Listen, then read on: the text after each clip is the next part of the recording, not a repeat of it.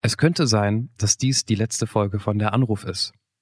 Zumindest wenn die chinesische Zensurbehörde ganz genau hingehört hat. Die werden uns finden. Die haben Mittel und Wege, uns aus dem Weg zu räumen. Denn wir haben ein ganz neues Bild von China bekommen in dieser Folge, weil wir mit Michael geredet haben. Genau, Michael, der war 14, 15 Jahre in China, hat da gelebt, hat da geheiratet. Die Geschichte erzählt er uns. Das ist nämlich ganz schön ungewöhnlich, ähm, nicht zu vergleichen mit dem, was hier in Deutschland passiert. Und vor allen Dingen haben wir Michael einfach mit so ziemlich allem äh, ausgefragt, was uns gerade so ja. eingefallen ist. Kultur, äh, Essen, Demonstrieren, Überwachung, Hundeessen. Es war wirklich alles dabei und richtig interessant von jemandem zu hören, der eben so einen tiefen Einblick in dieses Land hat. Wir springen ein bisschen zwischen den Themen hin und her, weil wir so viel wissen wollten. Und Michael konnte das alles beantworten. Also, habt ihr auch einfach nur Klischees bisher über China im Kopf gehabt wie wir? Ich glaube, in einer Stunde seht ihr dieses Land ganz anders. Ein völlig unbekannter Mensch und ein Gespräch über das Leben und den ganzen Rest. Der Anruf, Folge 84. In China essen sie keine Hunde. Mit Johannes Sassenroth, Clemens Buchholz und mit. Ja, moin, hier ist Michael. ich habe ich hab schon keine Fragen mehr, Michael. Ich habe ich hab so ein Bild im Kopf gerade. Hallo, Michael. Ja, moin. Willkommen zu deiner Folge von der Anruf. Ähm, ich glaube, selten hatten wir jemanden mit so viel Energie in nur einem Halbsatz gleich am Anfang. Das freut Oha. mich sehr. Das ist ja nicht sehr passend für jemanden wie äh, mich aus dem hohen Norden. Ja. Ja, wir sind ja eher ein bisschen bedeckt, ne? Ja, man kann ja trotzdem viel Energie haben, oder? Ja. Ja. Oder? oder ja, gut. Ja. Ja. Ähm, wir halten fest, das übliche Spielchen. Ähm, Johannes und ich kennen dich nicht. Du kennst uns nicht, zumindest nicht persönlich.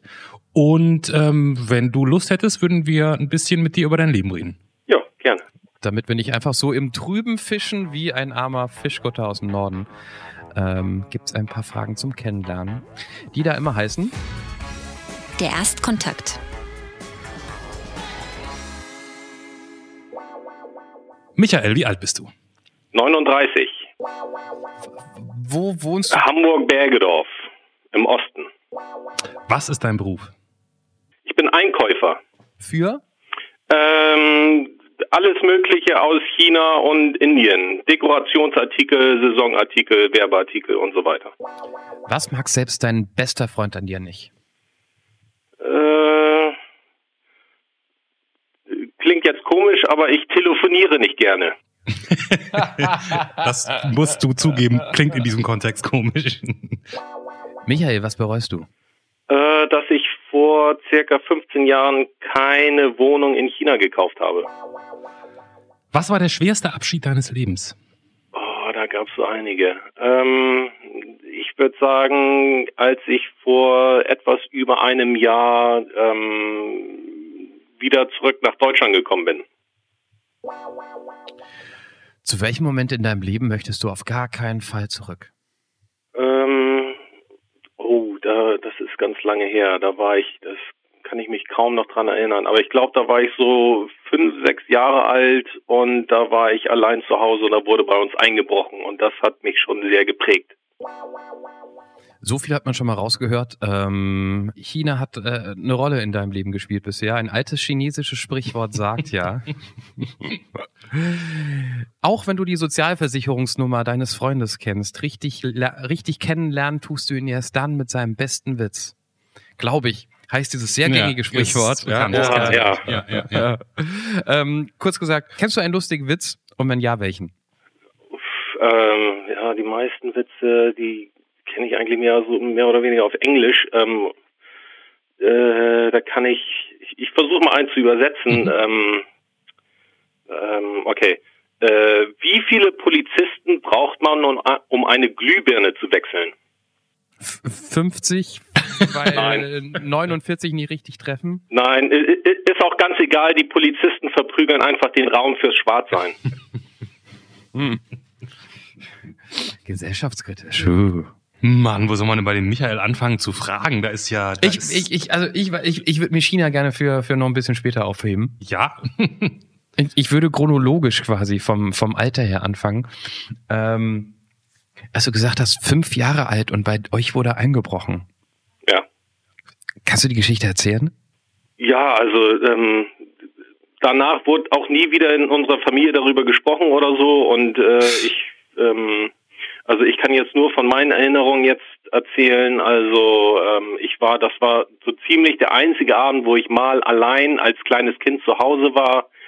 Äh, mein Vater hat lange gearbeitet, meine Mutter musste noch zu irgendeinem Elternabend, meine Schwester, meine ältere Schwester, die war noch irgendwo äh, beim Ballett oder ich weiß nicht was. Und ähm, meine Mutter, ich weiß noch, meine Mutter hat gesagt, so, ich äh, muss jetzt noch für eine Stunde weg und ich komme gleich wieder. Sie hat mich ins Bett gebracht, ich lag im Bett und habe eigentlich schon geschlafen und äh, nach einiger Zeit habe ich halt laute Geräusche gehört. Und Hat, äh, Entschuldigung, hattet ihr ja. ein, ein Haus oder eine Wohnung? ja, ein Haus. Ein Haus, okay. Ja. Und äh, dann habe ich halt äh, angefangen nach äh, meinem Vater, nach meiner Mutter zu rufen, Mama, Papa, hallo und äh, niemand hat geantwortet, aber ich habe es scheppern gehört und es war laut. Und irgendwann bin ich dann aus meinem Kinderzimmer rausgegangen ähm, durch den Heizungsraum und habe dann in äh, dem Schlafzimmer von meinen Eltern jemanden gesehen, der die äh, ja, Schubladen dort durchwühlt hat und habe mich wieder umgedreht und bin zurück in mein Zimmer und habe mich wieder hingelegt. Und äh, ja, ähm, also es, es wurde nie mit mir besprochen oder das wurde halt ein bisschen verschwiegen. Äh, aber danach hatte ich halt sehr viel Angst, alleine zu sein, hatte sehr viel Angst vom Dunkeln. Wie, es wurde nie darüber gesprochen? Ja, also äh, die Polizei war dann natürlich dann da irgendwie am nächsten Tag oder so, aber daran kann ich mich halt kaum noch erinnern. Und äh, also das ist halt passiert und das war's dann. Der hat der der der Einbrecher halt halt ein paar Sachen geklaut und so weiter und ja, das war's. Du hast aber erzählt, dass du das gesehen hast, oder denken deine, haben deine Eltern vielleicht gedacht, ach, der Junge hat's verschlafen, wie gut? Das kann ich jetzt gar nicht genau sagen, weil wir wirklich danach nicht mehr wirklich darüber ges gesprochen haben und ich kann mich auch nicht so dran erinnern, was danach so passiert ist. Ah, okay, wow. Also das wäre ja, das wäre ja ganz absurd, wenn die einfach denken würden, wir erzählen es nie, damit der Junge nicht denkt, es ist was Schlimmes passiert, während du denkst, warum redet keiner drüber? Aber gut, wenn du dich nicht mehr dran erinnerst, ist es ja. Ja, es, ja. Aber dass einen das als Fünfjähriger ähm, mitnehmen und verfolgen kann, kann man natürlich sehr gut verstehen. Das ist ja ein riesen, Riesenschock, würde ich mal denken. Ich, ich erinnere mich gerade, dass wir früher, wir hatten immer so eine Bewegungsmelderlampe vorm Haus und wir wohnten sehr abgelegen. Mhm. Und wenn man alleine zu Hause war, war das Allerschlimmste, wenn auf einmal diese Bewegungsmelderlampe anging, weil entweder war es eine Katze Oder ein Mörder. naja, also man hatte dann halt, ich war ja acht oder neun oder irgendwas. Ja, klar. War, und die waren ganz gruselig, wenn die, wenn die anging. Daher. Du bist auch im Haus groß geworden, oder? Ich bin auch im Haus groß geworden. Wieder, Ja, ja. ja. Ich, ich, ich finde, alleine im Haus zu sein, ist auch eine andere Nummer, als alleine in der Wohnung zu sein. Also auch heute noch, wenn ich ab und zu mal, es passiert sehr, sehr selten, aber es äh, ist gar nicht mal so lange her, da war ich in dem Haus meiner Eltern alleine nachts. Und da dachte ich mir auch schon so, oh, das, man hört einfach jedes Geräusch anders als jetzt hier in so einer Mietwohnung, wo, wo ich vielleicht auch mal ganz alleine bin, weil vielleicht auch jeder über Silvester weg ist oder so. Da macht mir das nichts aus. Das ist irgendwie was Komisches. ja, das stimmt. Das stimmt. ist immer noch in der Stadt, ne? Meistens ja, oder irgendwie umgeben von irgendwas. Stimmt, da gibt's ja kein Verbrechen in der Ja. Stadt, da hast du recht. Dürfen wir schon über China sprechen, Johannes, oder ist dir das noch zu früh? Ja, Warum der Michael vor 15 Jahren eine Wohnung hätte kaufen müssen und es nicht getan hat und sich ärgert? Achso, bin ich jetzt wieder dran? Ja, ja, genau. Okay. ähm, na, ich habe, naja, also knapp 15 Jahre. Also ich habe vor 15 Jahren meine Frau in China kennengelernt. Und ähm, es ist eigentlich so, wenn man in China heiratet, dann muss man als Mann eine Eigentumswohnung haben und so weiter und so fort. Und mir erschienen damals schon die Preise für diese Wohnung, schlechte Qualität und so weiter, erschien mir schon viel zu hoch und ich habe mich dagegen gewehrt und so weiter und so fort. Aber die Wohnungen sind äh, um Hunderte von Prozent dann im Wert gestiegen und also ich hätte inzwischen jetzt ausgesorgt. Okay, scheiß aufs Geld, Michael. Was war das gerade mit deiner Frau? Du hast, du bist dann, sch- schließe ich daraus, mit einer Chinesin verheiratet? Und du bist wegen dein, weil du Einkäufer, wie wir ja vorhin gelernt haben, aus China und Indien bist, musstest du auch nach China. Ja, ich wurde damals nach China geschickt, ja. Und natürlich sprichst du fließendes Chinesisch? Mandarin nennt man das auch gerne. Mandarin, ja. Ähm, das ist ähm, natürlich eine Sprache, also da muss man sich schon hinsetzen und das lernen.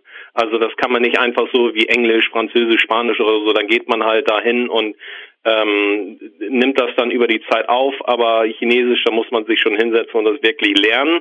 Es geht zu einem bestimmten ähm, Punkt, ähm, aber dann irgendwann geht's nicht weiter und ich bin an diesem Punkt.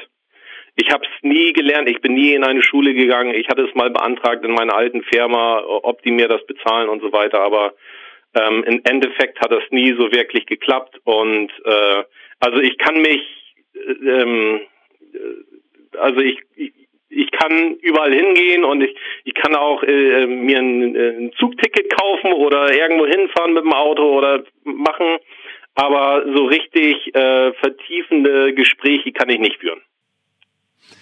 Ich würde sogar noch, ich würde, jetzt fällt mir gerade, ich würde eigentlich sogar noch einen Schritt zurückgehen, nochmal bevor vor deine Frau und die Wohnung. Du hast also gearbeitet oder du hast dich irgendwo beworben und dann war da diese Stelle oder wie kamst du überhaupt dazu, zu diesem China-Geschäft? Ja, ich habe ähm, also ich habe meine Schule, ähm, ich hatte halt andere Interessen, habe ich mein Abi verhauen, ich wurde vorher von der Schule geschmissen und so weiter und dann habe ich mir eine Ausbildungsstelle gesucht und da mein Englisch sehr gut war, haben die mich dann auch genommen und ich wurde dann gleich in den Einkauf versetzt äh, und die haben halt sehr viel mit China gearbeitet und hatten auch Büros in China. Und äh, nach meiner Ausbildung wurde ich übernommen und äh, dann schon nach knappen zwei Jahren haben sie mich gefragt, ob ich nicht Lust hätte, dann äh, die Büros in China ähm, umzugestalten mhm. und mehr Arbeit aus Deutschland nach China zu verlegen. Das heißt, du bist jetzt, ich habe jetzt gerade gedacht, dass man so in Deutschland am Computer sitzt und bei Alibaba irgendwelche Sachen einkauft oder so. Zum Teil auch, ja, ah, das gehört auch, auch dazu. Okay. Aber sozusagen, das heißt, du bist nicht nur mal, du hast nicht nur so ein geschäftliches Interesse, sondern du warst sehr oft in China? Ich habe da lange gelebt, ja, Un ungefähr 14 Jahre. Ah, wow. Okay. Wow. Du hast 14 Jahre in China gelebt. Ja. Jetzt habe ich so viele Fragen, vielleicht willst du kurz dazwischen, sonst muss ich die alle stellen. Das ist mir, ich, ich weiß gar nicht, also ich, ich nichts gegen Clemens, aber ich würde gerne noch, also ich weiß gar nicht, wo ich anfangen soll. Ähm, was bist du nach 15 Jahren in China, bevor wir noch auf die Details eingehen? Bist, bist du da irgend, bist du, naja, du hast gesagt, das war ein schwerer Abschied, zurück nach Deutschland zu kommen. Das war schon Heimat. Man kann da schon ankommen in 15 Jahren. Äh, China ist schon sehr schwierig das als Heimat zu bezeichnen, denn man wird wirklich täglich daran erinnert, dass man nicht dazugehört. Als Ausländer. Mhm. Ne, man sieht halt anders aus und so weiter. Und im Endeffekt war mein, war meine Entscheidung und auch der von meiner Frau, die ja Chinesin ist, dass wir mhm. nach Deutschland gehen, ähm, da ähm, auch unsere Kinder, die ja nicht, äh, die halb chinesisch, halb deutsch, die sehen halt nicht hundertprozentig chinesisch aus und die dann auch immer dieses Stigmata haben, dass sie halt nicht Chinesen sind. Ja. Auch wenn sie Chinesisch sprechen wie jeder andere Chinese und so weiter. Aber sie sehen halt nicht hundertprozentig so aus und ähm, werden halt dadurch dann auch immer ein bisschen anders behandelt. Mhm. Als Outsider. Ja. Wie war es da anzukommen?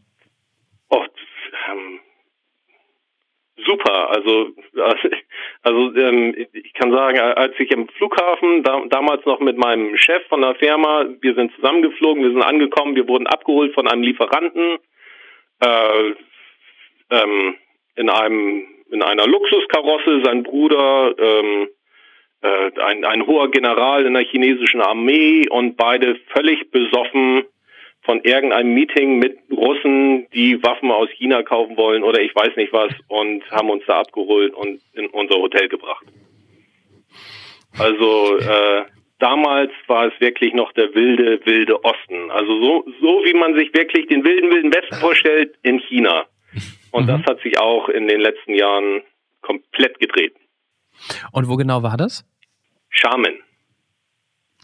Das, Das- ist groß oder ländlich oder ich habe ja keine Ahnung. Also das ist, ähm, ja, äh, also es liegt gegenüber von Taiwan, ungefähr eine Flugstunde von Hongkong entfernt und ist so eine Vorzeigestadt. Äh, der, der chinesische Präsident Xi Jinping, der war auch mal Bürgermeister von Xiamen und ähm, das ist wirklich so eine Vorzeigestadt. Ähm, ich glaube, nach Peking gehen auch die meisten chinesischen Touristen nach Xiamen. Ähm, es ist eigentlich eine sehr, sehr schöne Stadt. Wie, wie groß ist die? Die sind ja gerne mal riesengroß und wir haben nie davon gehört. Also vier Millionen Einwohner, jetzt nicht die Leiharbeiter und so weiter, die oder oder wie man sie Migrant Workers nicht dazu gezählt. Jetzt hast du da angefangen zu arbeiten. Die, die spannendere Frage finde ich aber, wie, wo lernt man und wie lernt man in China die Frauen kennen?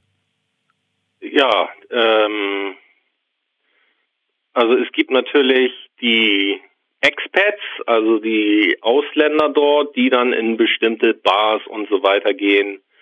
Ähm, ähm, als ich zuerst nach Xiamen gekommen bin, da gab es halt zwei ausländische Restaurants, ein italienisches und ein kalifornisches. Und äh, da hat man dann halt andere Ausländer getroffen, und äh, dann waren da auch immer äh, zum Teil Frauen, chinesische Frauen oder auch äh, Männer, die ähm, sehr interessiert waren, auch an den Ausländern, die nach China kommen und auch mit denen gern äh, gefeiert haben oder wie auch immer.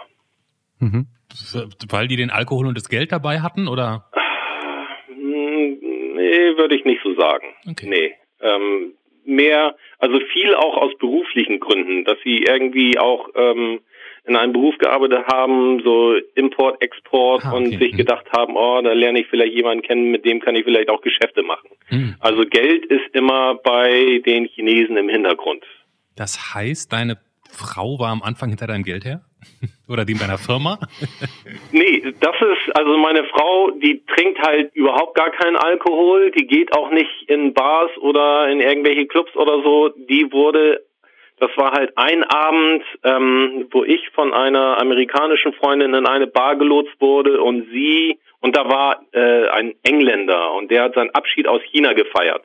Und sie kannte den über irgendwelche Ecken und er hat gesagt, komm vorbei, komm vorbei. Und sie ist diesen einen Abend da mal hingekommen. Und da habe ich sie dann kennengelernt. Und am Ende des Abends hast du dann gesagt, kann ich mal deine Telefonnummer haben? Nee, äh, mein, meine, äh, wie schon erwähnte, amerikanische Freundin, die ist aufgestanden. Wir saßen an einem Tisch und dann kam meine jetzige Frau und hat sich da einfach hingesetzt und mit mir ein Gespräch angefangen. Und sie meinte, sie hat mich von hinten gesehen und ich habe ihr gefallen und ja, Bam. Okay, aber das, das mal sozusagen, ihr habt euch da kennengelernt, ihr habt euch unterhalten. Ja. Das fandet ihr, fandet euch irgendwie gut, gehe ich mal davon aus. Und am Ende des Abends, also fragt man dann, wie seid ihr in Kon- Kontakt, wie seid ihr in Kontakt geblieben? Also sie hat mir was davon erzählt. Also wir haben dann auch über das Geschäft gesprochen. Was machst du hier? Was machst du? Und äh, ja, ich könnte dir die Artikel anbieten oder das machen. Und dadurch Ah, über E-Mail sind wir dann Okay. ins, äh, in Kontakt geblieben. Ja. Verstehe. Okay. Wenn du da aber erstmal auf diesen Partys ähm, unter deinesgleichen in Anführungszeichen warst ähm, oder in den entsprechenden Lokalitäten, dann war es halt doch, das meinte ich ursprünglich mit meiner Frage, ganz schön schwer dort anzukommen im Sinne von einzutauchen, äh, weil man so halt unter sich den Expats war, richtig? Das stimmt auch, ja. Wie war dann so der Alltag als Nicht-Chinese in China? Also äh, ich bin morgens aufgestanden, ich bin in mein Büro gegangen mit den chinesischen Angestellten und äh, äh, bin in Fabriken gefahren, habe dies und das gemacht. Ähm, eigentlich Alltag nur mit Chinesen und natürlich immer auch mit Übersetzern.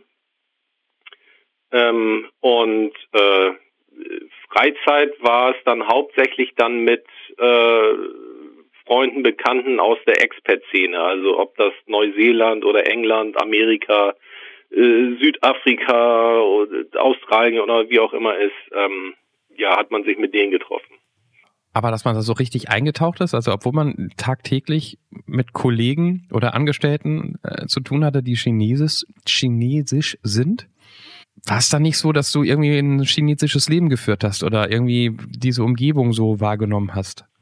Doch schon, aber es ist, es ist, es ist auch so ein bisschen, also, ähm, also ich kenne Leute, die, die irgendwie zwei Wochen mal in China waren und, und denken, ja, ich kenne jetzt China. Ich war da 14 Jahre und ich habe immer noch keine Ahnung, was da so wirklich vor sich geht. Ähm, es ist schon, ja, wie soll man sagen, es ist eine andere Welt und äh, durch meine Frau, ich kenne ihre Familie, die kommen auch aus einer ganz bestimmten Gegend, das ist eine chinesische Minderheit. Das ist nochmal eine ganz andere Sache, die zum Teil auch gar nicht Mandarin sprechen, wie meine Schwiegermutter, die spricht kein Mandarin. Ähm, äh, also ja, ähm, da richtig einzutauchen ist schon schwierig. Ist schwierig, weil weil die Sprache eine andere ist, weil der Chinese keinen Bock drauf hat, sich mit jemandem auseinanderzusetzen, der, der das nicht versteht oder? Ähm, da kann ich ein Beispiel geben. Also ähm, wenn, wenn man als Ausländer jetzt in China ist und man, man sagt einfach nur Ni Hao, ne, also das, das kennt ja wahrscheinlich auch fast jeder mhm. Deutscher, äh, Hallo, mehr oder weniger auf Chinesisch, dann sagen alle Chinesen, oh, dein Chinesisch ist super, super, super. Und äh, dann gibt es Leute, die halt auch Chinesisch da studieren und schon ziemlich gut Chinesisch sprechen und dann haben sie irgendwie einen kleinen Fehler, obwohl sie fast perfekt schon Chinesisch sprechen und dann sagen, nee, dein Chinesisch ist ja schlecht. also wenn es ein bisschen weitergeht, dann wollen die Chinesen das auch wirklich wissen. Ne? Also dann. Wenn wir beim Ankommen sind, ich gehe noch mal kurz auf dein, ich gehe noch mal kurz auf deine Liebesgeschichte zurück, ja. Ähm, du lernst diese Frau da kennen, du findest sie ziemlich gut, erst ein bisschen beruflich, dann auch privat. Und dann kommt doch der Moment, wo deine jetzige Frau, damalige Freundin gesagt hat, Michael, jetzt müsstest du mal meine Eltern kennenlernen. Ja, und das ist das große Problem dort. Weil? Ähm, denn es ist so, wenn man den Eltern vorgestellt wird, dann muss man eigentlich die Frau auch heiraten. Uh. Uh, Denn sonst okay. äh, verlieren, verlieren die Eltern Gesicht und so weiter und oh, die Tochter, die hatte einen Freund und der hat sie nicht geheiratet, oh, das ist ja schlimm und so weiter und so fort. Moment mal eben, das würde ja heißen, dass die Chinesen und Innen alle ihren ersten Freund oder ihre Freundin heiraten in der Regel? Ja, das hat sich jetzt auch schon wieder geändert. Ah, okay. ne? Also, also es hat sich, wie gesagt, in den, in den Jahren, wo ich in China war, hat sich da sehr, sehr viel geändert. Okay, aber damals hieß das, als ihr euch darüber unterhalten habt, ob du ihren Eltern vorgestellt wirst, ja. eigentlich ging, habt ihr über heiraten gesprochen, oder? Ja, mehr oder weniger. Wow. Ja, also ähm, also es es hieß, also wenn wenn ich jetzt dahin gehen würde und sie nicht heiraten würde, dann würden alle in dem Dorf über ihre Eltern lachen. Oh, wow. Und hast du dann gedacht, ach komm, wir warten noch mal ein halbes Jahr oder let's go? also ich, ich ähm, das erste Mal, wo ich ihre Eltern kennengelernt habe, das war eigentlich unsere, ähm, äh, äh, äh wie sagt man auf Deutsch? Verlobung? Verlobung, genau. Wow. ja, ja, aber, aber war das irgendwie jetzt äh, drei Monate nach dem ersten Treffen oder ein Jahr oder zwei? Nee, das, das war anderthalb Jahre, glaube ich. War auch schon relativ früh. Ja, aber ich, ich war mir auch relativ sicher. Ah ja, okay. Also du wusstest das auch jetzt nicht nur, dass deine, dass deine Freundin gesagt hat, äh, übrigens, du hast gerade meine Eltern kennengelernt, jetzt müsstest du mich übrigens auch noch heiraten. nee, nee. nee. Surprise, surprise. Du wirst wahrscheinlich, was, über welche Zeit? Du bist 39, 15 Jahre her, Anfang 20. Du wirst vorher schon mal eine Freundin gehabt haben? Ja. Und du hast vorher wahrscheinlich auch schon mal ähm, Eltern der Freundin, der Freundin kennengelernt. Ja. Ähm, wie ist so ein erstes Treffen mit den Eltern, wo man weiß, man will eh nichts falsch machen, in der Kultur, wo es ja auch sehr, du hast es schon gesagt, wo es sehr um Gesicht verlieren geht und wo man auch gleich weiß, okay, ähm, das ist jetzt the real shit. Äh, Zeit. Es, es war, ja, es war nicht einfach. Ähm, man will ja eigentlich auch immer einen guten Eindruck machen. Ne? Und ähm, den Abend, bevor wir dahin gefahren sind, ähm, habe ich mir den Knöchel verstaucht und hatte so, so einen kleinen, kleine Grapefruit an meinem Knöchel, mehr oder weniger. Und wir haben da Paket hingeschleppt. Wir mussten mit Bus und Bahn dahin fahren und noch mit dem Trecker den Berg hoch und so weiter und so fort. Und äh, mein äh, Schwiegervater, der hat dann mein Knöchel gesehen und hat gesagt, ja, da muss das Blut raus und hat eine äh, Keramikscherbe genommen und mir, mir den Knöchel aufgeritzt, damit das Blut ablaufen kann. Und dann noch Alkohol drüber geschüttet. Und man will ja auch nicht dann irgendwie so ein Weichling sein, ne? aber es, es, es war nicht schön. Ne? Du bist ja nicht, du, du hast aber nicht die Vermutung, dass sie, dass die eigentlich wollten, dass du kein zweites Mal kommst? Eigentlich schon. Also äh, ähm, meine Frau hat mir auch erzählt, als, als sie ihrer Mutter erzählt hat, dass sie einen ähm, mit einem Ausländer zusammen ist, dann hat ihre Mutter erstmal angefangen zu weinen. Vor Freude oder vor Enttäuschung? Die, vor Enttäuschung, ja. Oh Gott. Das ist aber auch ein blödes Gefühl, wenn man dann da hingeht, oder? Äh, ja, aber ähm, ich sag mir immer, wenn man in so einem Land ist, dann muss man auch so ein bisschen versuchen, diese Kultur dann zu verstehen. Ja. Ne? Und nicht immer nur im, im, in, in diesem deutschen Denken oder wie auch immer dann, äh, ach, was ist denn, wieso und mhm. deshalb. Also das muss man dann schon ein bisschen, weil so, dann, sonst hat man gleich verloren, dann muss man eigentlich gleich nach Hause fahren. Also okay. Also dann, das geht nicht dann. Ne? Okay. Aber das finde ich eine gute Einstellung. Also wahrscheinlich die einzige Einstellung, die es einem ermöglicht, 15 Jahre dort zu bleiben. Wenn wir noch ein weiterspringen, wie sind chinesische Hochzeiten? Oh, schlimm. also ähm, das Problem ist, dass Chinesen halt sehr viel von ihrer sehr schön, sehr guten Kultur verloren haben über die Jahre. Und inzwischen ist es halt so, dass die meisten Hochzeiten, die sehr viel Tradition und so weiter hatten, in den Großstädten einfach nur in irgendwelchen Fünf-Sterne-Hotels ähm, mhm. äh, durchgeführt werden und äh, man begrüßt die Gäste unten in einem Anzugkleid, dann gehen alle hoch zum Essen äh, dann tritt man da nochmal auf, dann hat man irgendwie einen Ansager, der so ein bisschen was sagt.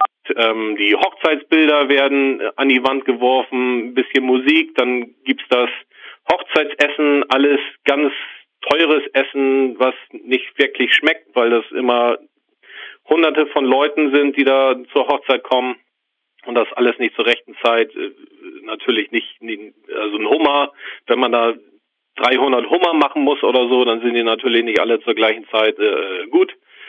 Und ähm, dann um äh, dann stößt man mit jedem Tisch dann an. An jedem Tisch sitzen zehn Leute oder wie auch immer, geht man einmal rum und äh, um 10 Uhr, 11 Uhr, dann werden alle nach Hause geschickt.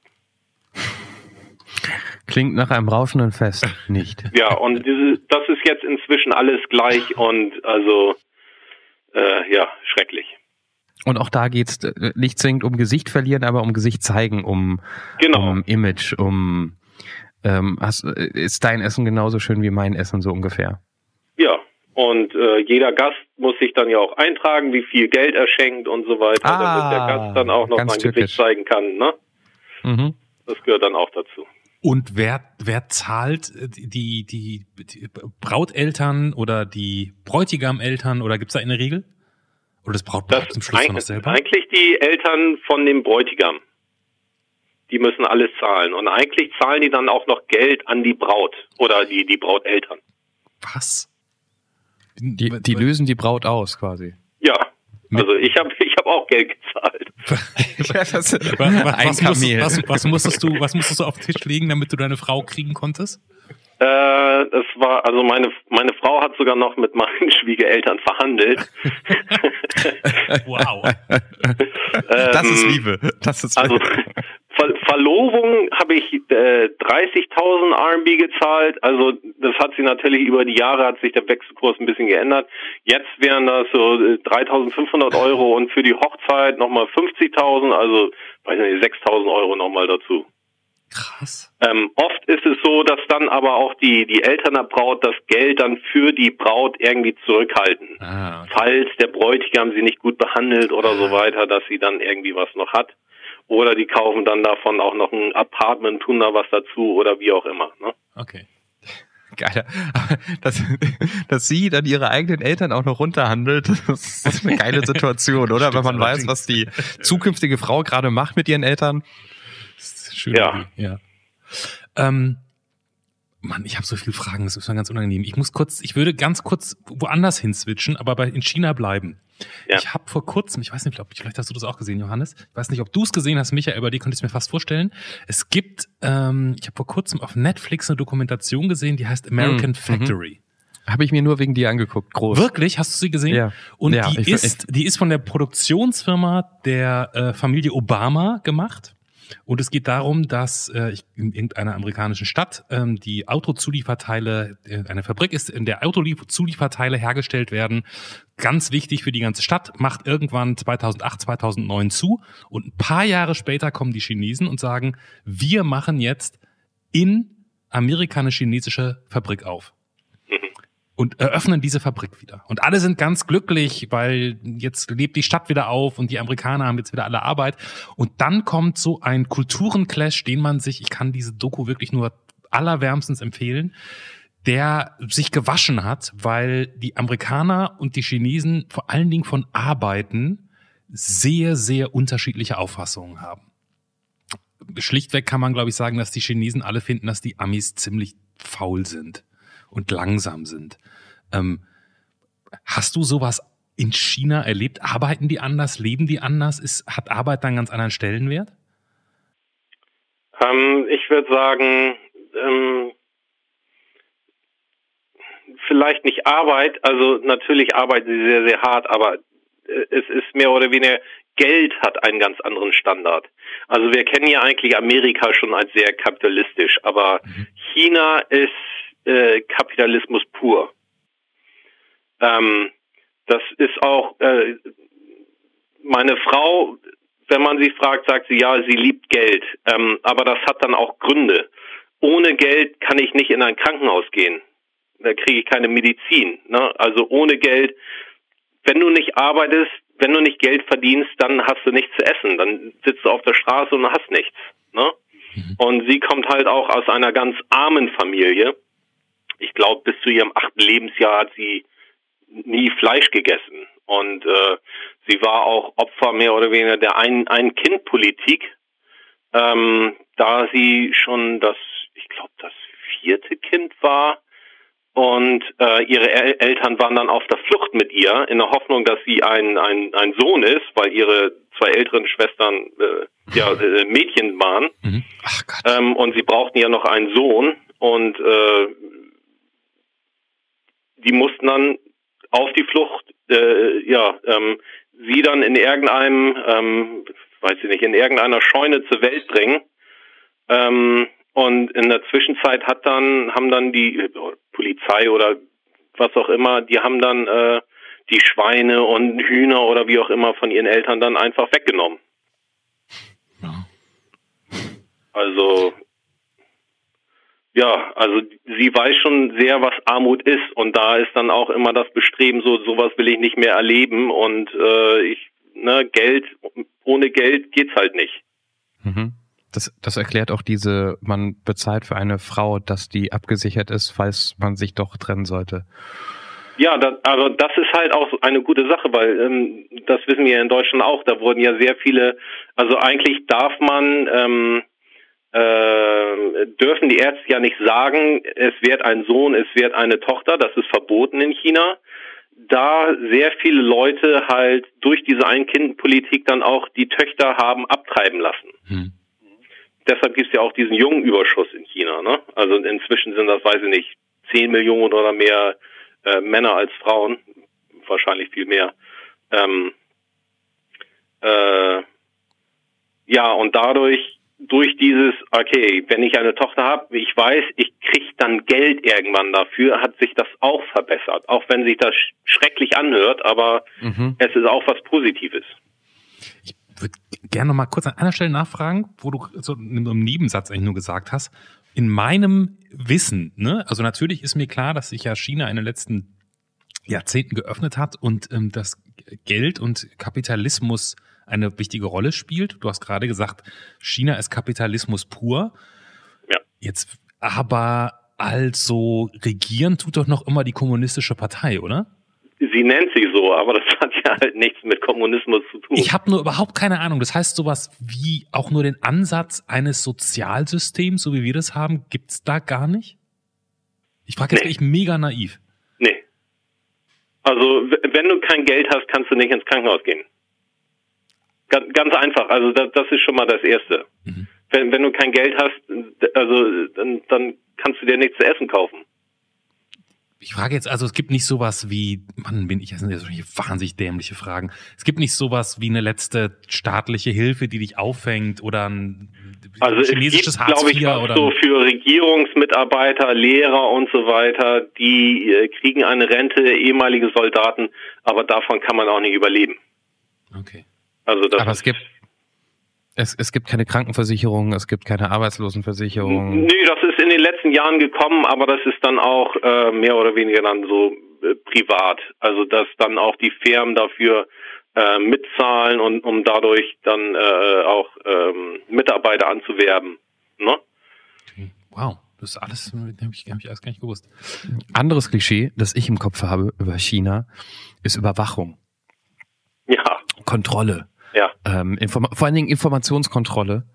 Ähm, ähm, musste lustig, weil ich habe kurz bevor wir angefangen aufzuzeichnen, ähm, habe ich irgendwie so einen Ausschnitt vom vom Snowden-Interview mit mit Deutschlandfunk ähm, gesehen, der irgendwann meinte, ähm, also lustig ist, dass in diesem Chat, wo, wo er mit dem Deutschlandfunk gesprochen hat, um, um dieses Interview aufzuzeichnen, sagt er, lustig ist, dass hier noch jemand in diesem Chat drin ist. Ich weiß nicht, ob Sie es sehen, aber hier ist Ah, jemand, der hat keine Kamera an, der hat kein Mikrofon an.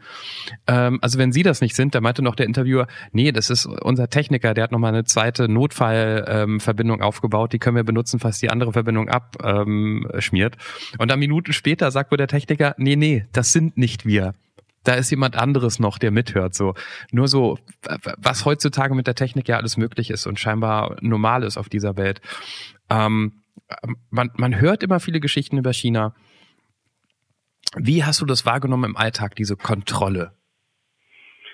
Ja, äh, ich, ich, ich war ja ein bisschen länger da und ähm, als ich zuerst dahin gekommen bin vor circa 15 Jahren, da ähm, natürlich waren einige Inter Internetseiten gesperrt, also ähm, Google oder äh, Facebook, Twitter gab es überhaupt schon für 15 Jahre, weiß ich gar nicht. Aber äh, YouTube ähm, gab es dann mal, dann wurde es wieder gesperrt. Wikipedia gab es mal, wurde wieder gesperrt, gab es dann wieder. Ähm, aber ähm, inzwischen gibt es überall Kameras. Mhm. Also wirklich überall. Und ähm, auch wenn man mit dem Auto fährt, es sind nicht alles irgendwelche Kameras, die nur gucken, wie schnell man fährt oder wie. Also äh, es gibt ja auch dann Gesichtserkennung und Mhm. ähm, es gibt kaum noch Bargeld, alles wird noch über, ich weiß nicht, ob ihr WeChat kennt, das ist so WhatsApp, aber mit Facebook und mit allem drum und dran noch dabei. Das ist so irgendwie alles, was wir kennen, in einem. Alles, alles zusammen Mhm. in einem ähm, und jeder Chinese hat es. Also ohne WeChat kann man nicht in China überleben. Also das ist sehr schwierig, sagen wir es mal so. Und äh, alle zahlen damit oder mit Alipay halt ähm, kaum noch Bargeld und dadurch kann die Regierung dann auch äh, verfolgen, wofür man sein Geld ausgibt, wo man ist, was man macht. Äh, also man ist überall, ja, ähm, Ein gläserner Chinese. die Regierung weiß, wa- was man macht und äh, es ist dann auch so, dass ähm, ja man, man kann nichts mehr verheimlichen. Aber die, den Chinesen ist es egal, die sagen halt, ja nee, wir machen ja nichts Illegales, also ist das alles gut. Das wäre nämlich meine Frage gewesen, weil das, das, dass wir das eher tendenziell Kacke finden, finde ich ja offensichtlich. Ja. Aber sozusagen Mhm. in, in China insgesamt ist es, die, da gibt's jetzt keinen, die finden es okay. Ja. Sagen, wir machen nichts Illegales, wir sind ganz normale Bürger, wir machen nichts Illegales, deshalb ist das ja in Ordnung. Und, und mal abgesehen von dieser ähm, Kontrolle von Informationen, an die sich schon mal die meisten irgendwie gewöhnt haben, was passiert denn, wenn, wenn sich da jemand hinstellt und in aller Öffentlichkeit sagt, ähm, alles scheiße, dieses System und die Partei und das ist doch Betrug. Hast du sowas miterlebt? Nee, das macht eigentlich eigentlich keiner. Also Keiner? ähm, Äh, meine Frau sagt immer, alle Chinesen mögen die chinesische Regierung nicht, äh, aber nun offiziell das Äußern machen sie nun auch nicht. Ähm, das ist dann halt immer mehr auf ähm, lokaler Ebene. Ähm, äh, wenn irgendwo Korruption ist oder wie auch immer. Also da, da stehen dann die Bürger doch schon auf und demonstrieren auch mal. Oder ähm, ich war halt in der Stadt Xiamen, äh, da haben die Bürger wirklich demonstriert, weil dort ein äh, Chemie, eine Chemiefabrik in der Nähe der Stadt gebaut werden sollte. Mhm. So, und die haben wirklich demonstriert, was man ja eigentlich in hier denken wir, das ist nicht möglich, aber haben sie wirklich gemacht auch nur für einen Tag und am zweiten Tag wurden dann auch einige Leute dann festgenommen. Äh, aber äh, die Bürger, die haben doch schon ihre Meinung, aber wenn, dann meistens zu lokalen Problemen. Und auch wenn man die äußert, führt das zu Problemen im Sinne von? Ja, das kann gut sein, ja. Ja. Aber jetzt auch mit Social Media, das ist halt auch etwas, was den Bürgern in China sehr viel Macht gibt. Denn ähm, sobald es irgendwie ein Problem durch die Regierung gibt und sich sehr viele Menschen über äh, WeChat oder wie auch immer zusammenfinden, ähm, hat die Regierung dann auch nicht mehr die Macht, das einfach zu unterdrücken. Na, also das ist, also Social Media ist für China oder die chinesischen, äh, äh, ähm, die Chinesen auch etwas Gutes, um ihre politische Meinung zu äußern in einer Menge. Und im privaten Umfeld redet man da, dat, also ich meine, okay, man, man sagt nicht in aller Öffentlichkeit, dass man ein Problem hat, ähm, weil man weiß, es führt zu Konsequenzen. Redet man darüber im Privaten? Also hauptsächlich um diese lokalen Probleme, nicht so sehr über die Regierung in Peking. Mhm. Ist sowas wie, ähm, also ich meine, wenn man an, an, an äh, China denkt und, und Konfrontation zwischen äh, Regierung und äh, Bevölkerung, dann fällt einem natürlich das mit dem Platz des himmlischen Friedens ein, das, ich weiß nicht mehr, ist lange her, ich war 89, klein. 89. War das 89? Dieses Jahr Jubiläum, ja. Also ein trauriges ah, ja. okay. Jahrestag. Jahrestag, sagen wir dann. ähm, das war dann vor deiner Zeit, ah, da brauche ich gar nicht danach fragen, ob man das da irgendwie trotzdem wahrgenommen hat. Weil das für, nicht, für mich also, ist das einer der das, ersten Bilder, das die natürlich in meinem. Kopf auftauchen, wenn es um. China geht. Da, da, davon weiß kaum jemand was in China. Wenn du jetzt, ich, ich, die Frage ist ein bisschen blöd, ich stelle sie trotzdem, weil ich auch nicht genau wüsste, wie man sie über Deutschland beantworten würde. Ähm, sind Chinesen glücklich? Ja. Ja? Ja. Woran, also weil ich immer, wenn ich so, man sieht das hier manchmal so, ich weiß dann gar nicht, ich, das ist jetzt auch wahnsinnig oberflächlich von mir, ne? Wenn ich zum Beispiel vor einiger Zeit, ich gehe manchmal joggen und wenn ich einen richtig guten Tag habe, dann jogge ich über den Brandenburger Tor vorbei. Das sage ich nur deswegen, weil das von meiner Ecke aus eine ganz respektable Strecke ist und ich mich dann immer gut fühle, dass ich mal zweimal im Jahr dahin schaffe. Und letztens, als ich das gemacht habe, hält mal wieder auf dem Streifen auf der Zufahrt zum Brandenburger Tor hält so ein VW-Bus und dann steigen da, ich vermute, Chinesen raus, ganz viele auf einmal, machen wirklich, also man hätte es nicht klischeehafter darstellen können. Alle springen raus, tak, tak, tak, tak, tak, tak, tak, tak, machen Fotos, Fotos, Fotos. Nach 30, naja, das ist ein bisschen übertrieben. Nach 90 Sekunden, aber Max, sind die wieder im Auto und weg. Und dann denke ich so, wenn die jetzt nachher zurückkommen, sagen die, wir haben schönen, und ich habe mich so gefragt, sind die glücklich? Ist man glücklich, wenn man so Urlaub macht? Ist man, wenn man so lebt? Was, woran machst du das fest, dass die glücklich sind?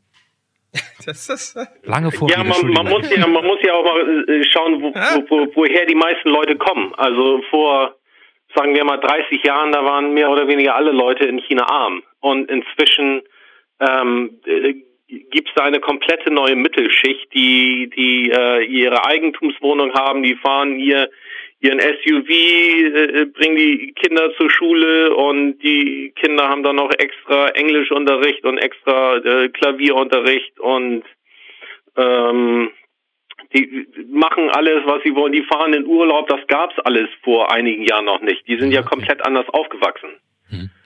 Also das, das ist eine ganz neue Welt für, für sehr viele Chinesen. Natürlich gibt's jetzt auch die Zweit- und Drittgeneration von den sehr reichen Chinesen, die mit ihren Lamborghinis da durch die Straßen fahren und so weiter. Und ja, denen ist halt langweilig, die wissen nicht, was sie machen sollen. Ähm, aber im, im Großen und Ganzen würde ich sagen, die Chinesen sind glücklich. Und mit das dem, ist ja auch eine Form und des- erreicht haben. Und das ist ja auch eine Form, das zu zeigen, mit dieser Art von Urlaub, irgendwie alles abzuklappern, davon Fotos zu Hause vorzeigen zu können, weil so oft werden sie sich so einen Urlaub so weit weg auch nicht äh, gönnen können. Ähm, ich, ich hatte mal äh, wegen diesem Urlaubsdrang der Chinesen einen Hass auf Chinesen in der Phase meines Lebens, weil äh, Frankfurt, die landen meistens hier oder sehr viele. Mhm. Dementsprechend gibt's in Frankfurt auch Ecken, da sind Läden, da siehst du nur chinesische Mitarbeiter drin und die haben halt das, wofür Deutschland steht. Messer, Töpfe, Uhren, auch Kuckucksuhren. Die, da fahren auch Busse vor, die gehen da rein, sind 20 Minuten da drin, kaufen zollfrei oder was auch immer und Ja. sind happy. Und was ich auch lange Zeit nicht wusste, in China gab es wohl vor, weiß nicht, sowas wie zehn Jahren, grob ungefähr, einen riesen ähm, Milchpulverskandal. Ja. Ähm, und dadurch ist es total angesagt, Milchpulver aus Deutschland mitzubringen. Ja. Dadurch, dass die alle hier in Frankfurt landen und durch die Stadt laufen, gibt's dann so Phasen, wo du in die Drogerie gehst und sagst, es gibt kein Milchpulver. Fuck, wir haben kein Milchpulver zu Hause und ich brauche irgendwie meine, meine Tochter braucht Milch und es gibt keins mehr. Und da stehen dann immer diese Zettel, bitte nicht mehr als drei Packungen mitnehmen, wenn halt irgendwie gerade wieder sehr viele Chinesen da sind. Und ich konnte es erst nicht glauben, ich habe dieses Gerücht gehört und irgendwann habe ich wirklich festgestellt, wie viele Chinesen in der Drogerie stehen und da nichts anderes raustragen als Milchpulver. Das, das nehmen die in Massen mit nach Hause. Das finde ich Das, krass. das, das ist aber auch schon wieder ein paar Jahre her. Also ich glaube, die, die, die Milchpulverproduzenten haben dann auch äh, das dann irgendwann gemerkt und dann die Produktion aufgedreht. Äh, denn also ich bin jetzt einer von den äh, Nicht-Chinesen, der auch öfters mal mehr Milchpulver kauft, um das an Freunde in China zu schicken. Aber ich nehme nichts von den Deutschen weg. Also da ist immer noch genug im Regal. Ne? Also, die armen deutschen Babys. Ich würde ich würd eher denken, wie doof sind denn die Drogeriemärkte in Frankfurt, wenn die das regelmäßig wissen, würde ich doch das Lager mit, mit Milchpulver, naja, vielleicht machen die damit nicht so. Naja, wir reden jetzt nicht von den Drogerien mitten in der Innenstadt, sondern hier, wo ich halt wohne. Weißt du, die 80 Kilometer raus, die ich jeden Tag fahre. Ach so, okay. Ähm, der, äh, ich kann mir immer noch nicht den Namen der Stadt merken, wo du warst. Sha- Shansun? Shansan?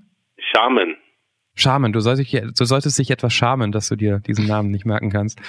Ähm, ist das eine typische Stadt für China? Und wenn ja, wie, wie darf ich mir so eine Stadt vorstellen? Gibt es da irgendwie so einen Altstadtkern wie in europäischen Städten oder gibt es da nur so, so, so ein Downtown mit Hochhäusern? Wie sieht das aus? Ähm, es ist, also ich würde sagen, eine besondere Stadt. Also es gibt schon wirklich viele Retortenstädte, die alle nur überall Hochhäuser haben, aber äh, Xiamen wurde halt vor über 100 Jahren, da sind dann auch Holländer, Portugiesen, Deutsche und so weiter hingekommen. Ähm, und ähm, es gibt eine sehr schöne Altstadt, die leider ein bisschen, tja, ähm, modernisiert wurde, äh, was so ein bisschen den Charme weggenommen hat. Ich hatte dort auch äh, in der Nähe von dem alten Hafen hatte ich auch, äh, also ich habe auch mehr gemacht in China. Ich hatte da auch noch meinen meinen ähm, Hotdog-Laden in seinen alten schönen Villa dort und äh, ganz berühmt für die Stadt ist auch eine Insel, die heißt Gulangyu, kurz gelagert vor der anderen Insel, auf der die Stadt ist. Ähm, und ähm, da sind keine Autos erlaubt und da sind sehr viele alte Kolonialvillen. Und das ist eine der ja, Haupttouristenattraktionen in ganz China. Okay. Ich frage mich gerade, ob Hotdog-Stand in China ein bisschen was anderes bedeutet als in New York. Essen die wirklich so viele Hunde, wie, wie wir uns früher eingeredet nee, haben? Ja, nee, Nee. also nee. Also es, es gibt natürlich Leute, die in einigen Regionen auch Hunde essen, aber die mal, also inzwischen hat auch jeder zweite Chinese einen Hund als Haustier und die lieben Hunde und äh, es gibt immer noch, ich glaube, das ist auch immer in Deutschland in den Nachrichten eine Stadt, die ein Hundefleischfestival oder sowas einmal im Jahr hat, wo sie dann Hunde schlachten und äh, da gibt's dann auch äh, ganz viele Chinesen, die dagegen protestieren und die LKWs anhalten und die Hunde befreien und so weiter und so fort. Also so schlimm ist es nun wirklich nicht, wie es oft dargestellt wird. Was hat dir denn am meisten gefehlt in China? Ähm, also ich würde mal sagen, Brot, Käse und Wurst, so doof wie es sich anhört. It's a classic. Das ist, das ist meine Antwort auch immer. Ich vermisse immer Brot. Ein Freund von mir ist Franzose, sagt, you, you German guys and your bread, you're nuts. Also ich deutsches Brot, das vermisst man immer. Käse, Käse und Wurst, ja, okay, gut. Haben die da nicht so? Doch, haben die auch. Nee. Also die haben, die haben dann importierten Cheddar und so weiter, aber deutschen Käse so gut wie gar nicht. Also wenn dann vielleicht ein Camembert, aber sonst. Haben die Chinesen nicht viel. kein Käse? Ich dachte, die können keine Milchprodukte konsumieren, Ach weil so. denen so ein Gen fehlt oder irgendwie sowas. Oder ein Enzym, Entschuldigung. Mann. So. Ist das nicht Also das, das habe ich auch gehört. Ich weiß es nicht, aber ähm, Milch wird inzwischen da so viel getrunken wie sonst kaum irgendwo. Oh, okay. Ähm, aber Käse ist halt noch ein bisschen was anderes. Ich, ich glaube, das kann man so auch ein bisschen vergleichen mit Tofu, den Käse. Ah, okay. Aber Tofu ist ja kein Käse. Nee, aber ähm, es gibt auch den den den äh, fermentierten Tofu, der so ein bisschen so wie Stinkekäse ist und ich weiß nicht was. Also Okay. naja, aber Sachen aufs Brot schmieren, das das kriegen die nicht hin da. Nee. Politisch als auch. Jetzt hast du, jetzt, jetzt hast du, um mal den großen Bogen zu machen, Michael, jetzt hast du gesagt, eines der, oder ein schwerer Abschied war der Abschied aus China. Ja. Wie lang ist der her? Äh, jetzt ungefähr ein Jahr und drei Monate, vier Monate. Da, da du so lange da warst und natürlich auch die, deine Frau daherkommt, die Familie deiner Frau herkommt, ähm, kann man sich schon, kann man schon erahnen, warum das ein schwerer Abschied war? War das richtig zu gehen? Jetzt so ein, ein Jahr und ein bisschen später?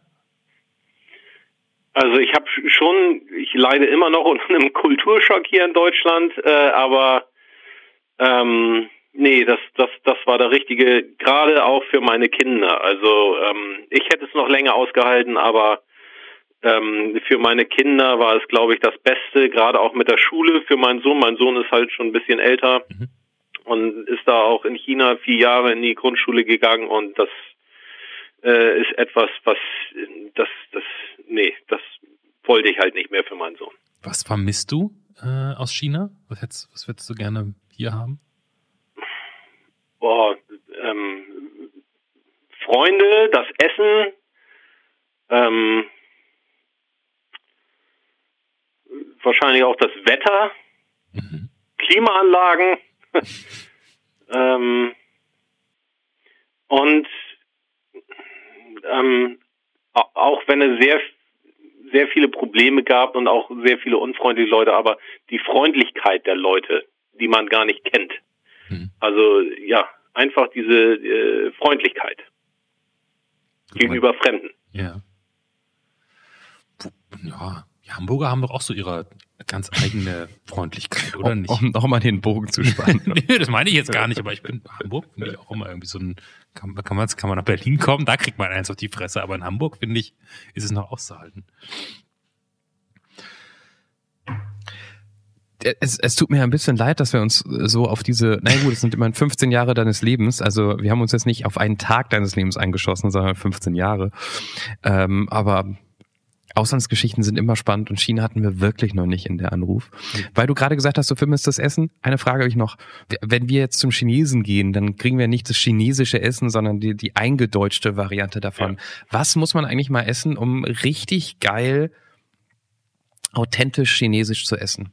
Das ist ganz schwierig zu beantworten, denn jede Oder- oder- Region, die, Ja, jede ja, ja, Region hat ihr eigenes Essen und so zurück. weiter. Ich war Ich halt der Bitte? Ich, ich nehme es zurück, ich meine für deine Region. Ich weiß, die Bayern essen ja auch Meine was anderes als Region ihr. war halt die Region mit dem schlechtesten chinesischen Essen. Also äh, die essen da überhaupt nicht scharf und Hauptsache Fisch und Muscheln und so weiter und so fort, ohne viel Salz und Pfeffer.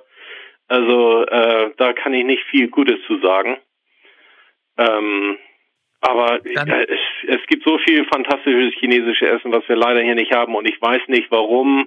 Aber natürlich Chinesen, die kopieren halt gerne. Und wenn irgendwie ein chinesisches Restaurant hier läuft, dann alle anderen, die ein chinesisches Restaurant aufmachen, die kopieren das dann halt. Ne? Und so ist das wahrscheinlich dann auch in Deutschland so passiert leider. Es gibt einige Restaurants, die machen auch au authentisches Essen, aber leider nicht viele.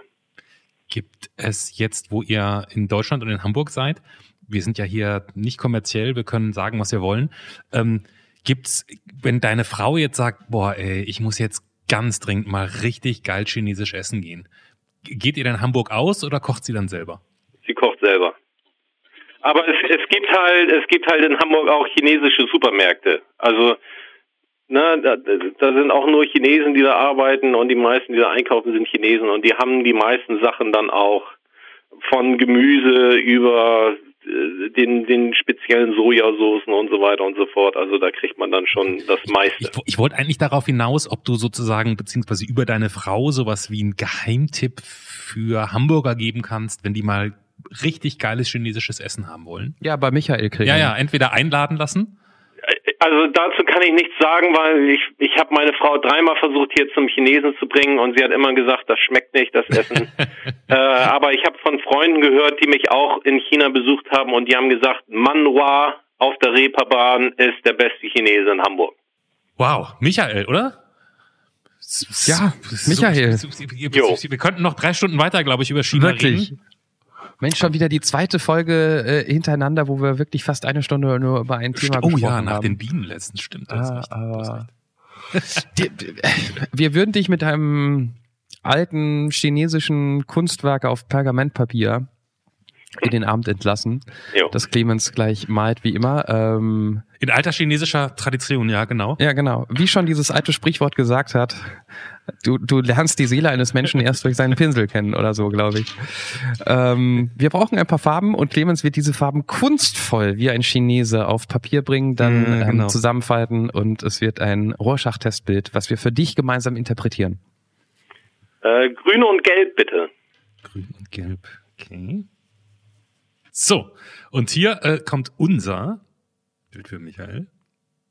Sieht das nicht aus wie ein halb zerbrochener Glückskeks? Ganz genau. Oh, Ja. das ist amerikanisch.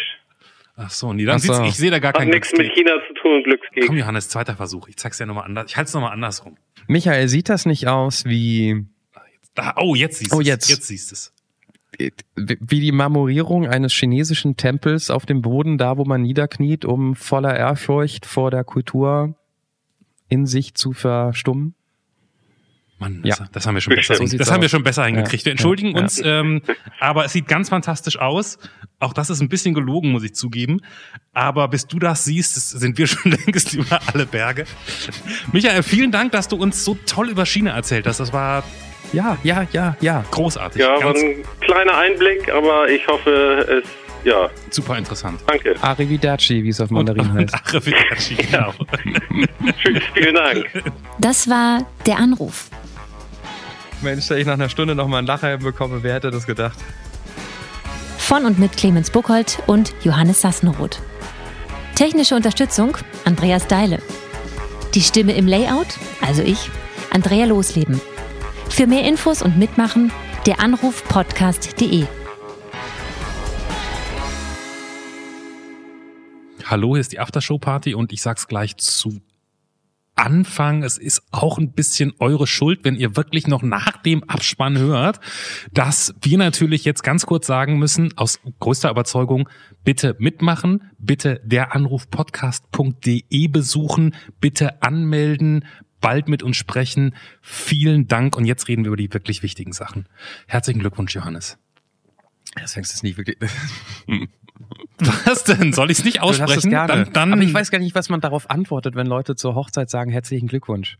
Ähm, ja, puh, ja, Danke zum Danke. Beispiel. Oder danke. das weiß ich nicht. Der, der- Umschlag mit deiner Glückwunschkarte und dem Geld, was ich für dich ausgegeben habe, weil du gesagt hast, du kommst, aber kurzfristig abgesagt hast, obwohl ja schon alles bezahlt Ich dachte, du machst da eine ganz konkrete. Rechnung auf. Also weißt du, ich hatte da jetzt so ein bisschen so wie in China. Ich, ich kann dir ganz genau sagen, was du dich gekostet hast. Vielleicht will ich das aber auch gar nicht wissen. Johannes, das dürfen wir jetzt mal kurz verraten. Johannes hat geheiratet. Ja, aber ja auch schon im Dezember und jetzt halt nochmal, ja. Ja, Naja, aber also, also, so mit, ne? mit Kirche und Ja. so, ja. ja. Ist es jetzt anders? Oh, ich kann wirklich sagen, nach 16 Jahren äh, Beziehung und zwei Kindern ist, ist so eine Hochzeit wirklich, dass alles so gar nicht verändert wird und alles haargenauso ist wie vorher, aber eine andere Erwartungshaltung hatte ich auch nicht. Okay. Du wurdest vermisst auf der Feier. Ja, warte mal, man muss kurz sagen, ich war nicht da einfach. Ich bin, das ist, Ja. ist aus zwei Gründen. Der erste, der nicht eingetroffen ist. Darüber kann ich jetzt gar nicht sprechen. Da geht's um was, was mit Arbeit zu tun hat. Und ähm, Ja, ja, Clemens hat wegen Arbeit den Besuch meiner Hochzeit abgesagt. Stimmt, ja, das habt ihr richtig genau. gehört. Bin dann aber zum guten Schluss nicht da gewesen, weil ich wahnsinnig erkältet war. Und es gibt viele Plus-Einse in meinem Freundeskreis, gerade in Andys Freundeskreis. Viele äh, Freunde von Andys Freundinnen hören der Anruf. Mhm. Also, wo ist denn Clemens? Ich wollte mal Clemens kennenlernen. Oh Warum Gott. ist denn Clemens nicht da? Das ist, zum Glück hast du mir das nachher erzählt. Ey, das hätte mich ja mega gestresst, sowas dann irgendwann rauszufinden, dass es da so eine Erwartungshaltung an mich gibt. Und da gab es einige P- Prominente, die da waren. Hüstel, Hüstel, aber du wurdest vermisst. Wer war denn noch da an Prominenten? Also, wer war denn da an Quatsch. Prominenten? Ich würde nicht sagen noch, sondern achso, hätte jetzt was sagen können. Wurst. Ähm, ja, und deshalb war es ein bisschen komisch, gerade wieder mit dir zu reden, weil wir haben mehrere Ja, Folgen vorproduziert, weil so eine Hochzeit ist, auch wenn man sie low profile angeht wie wir, doch ein bisschen Stress kurz vorher. Wir haben uns Ewigkeiten nicht mehr gehört. Ja. Ich fand's aber auch, ich fand's auch wirklich seltsam, dass, äh, das ist jetzt eigentlich auch eher ein Privatgespräch, aber ist ja egal. Ähm, ich fand's auch wirklich seltsam, dass ich nicht da war. Weil wir ja durch, weißt du, also wir haben jetzt ja schon irgendwie viel Kontakt und so und wir reden und manchmal telefonieren wir auch so und dann war ich da nicht. Das fand ich schon, das hat sich auch an dem Wochenende, Ja. ne? Ja. das hatte schon irgendwie, Ja. das war seltsam. Man muss zu. Clemens Ehrenrettung sagen, als du es mir gesagt hast, dass du nicht kommst, du hast einen Monolog gestartet. Weil, weil es mir so, weil ich so furchtbar schlimm fand, wirklich. Punkt. Wir haben geheiratet. Ich lebe immer noch. Meine Frau auch noch. Oh, ich sag meine Frau. Geil. Ähm, Hast du das vorher Ja. nicht gesagt?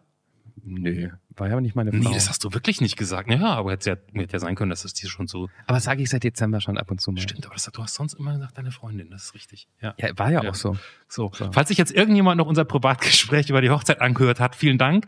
Ich würde sagen, falls ihr das nochmal interpretieren wollt, also dieses Gespräch über die Hochzeit, die Antwort darauf ist, deranrufpodcast.de anmelden, mitmachen. Wir freuen uns. Bis nächste, übernächste Woche. Tschüss.